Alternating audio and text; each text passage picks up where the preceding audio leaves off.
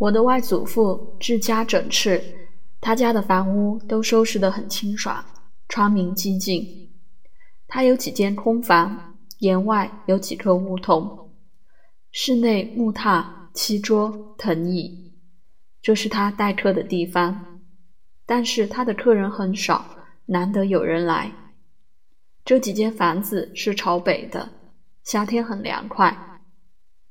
南墙挂着一条横幅，写着五个真楷大字：“无事此静坐。”我很欣赏这五个字的意思。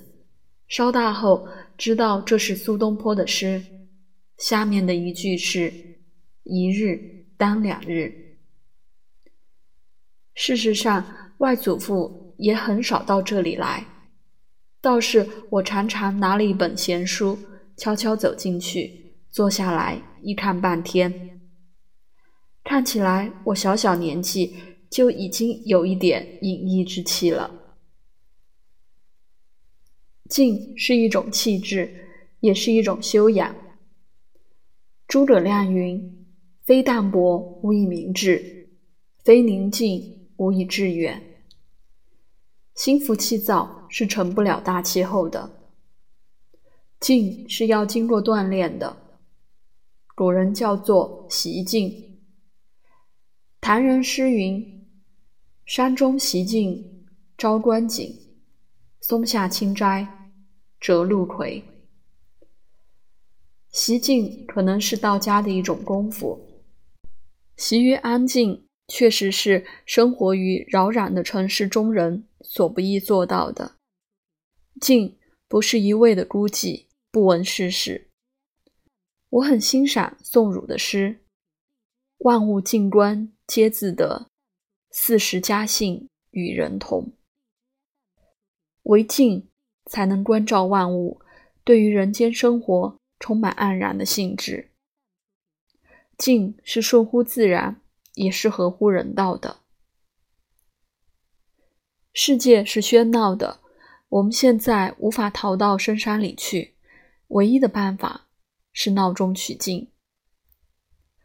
毛主席年轻时曾采取了几种锻炼自己的方法，一种是闹市读书，把自己的注意力高度集中起来，不受外界干扰。我想这是可以做到的。这是一种习惯，也是环境造成的。我下放张家口沙岭子农业科学研究所劳动，和三十几个农业工人同住一屋。他们吵吵闹闹，打着马锣唱山西梆子，我能做到心如止水，照样看书写文章。我有两篇小说，就是在震耳的马锣声中写成的。这种功夫多年不用，已经退步了。我现在写东西，总还是希望有个比较安静的环境，但也不必一定要到海边或山边的别墅中才能构思。大概有十多年了，我养成了静坐的习惯。我家有一对旧沙发，有几十年了。我每天早上泡一杯茶，点一支烟，坐在沙发里坐一个多小时。虽是悠然独坐，然而浮想联翩。一些故人往事，一些声音，一些颜色，一些语言，一些细节，会逐渐在我的眼前清晰起来，生动起来。这样连续做几个早晨，想得成熟了，就能落笔写出一点东西。我的一些小说、散文。常得之于清晨静坐之中。曾见齐白石一幅小画，画的是淡蓝色的野藤花，有很多小蜜蜂，有颇长的题记，说这是他家的野藤，季节花开时有蜂无数。他有个孙子曾被风蛰，现在这个孙子也能画这种藤花了。最后两句，我一直记得很清楚。静思往事，如在墓地。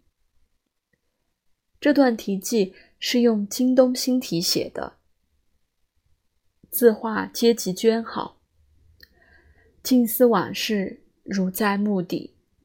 我觉得这是最好的创作心理状态。就是下笔的时候，也最好心里很平静。如白石老人题画所说：“心闲气静时，一挥。”我是个比较恬淡平和的人，但有时也不免浮躁。最近就有点如我家乡话所说：“心里长草。”我希望政通人和，使大家能安安静静坐下来，想一点事，读一点书，写一点文章。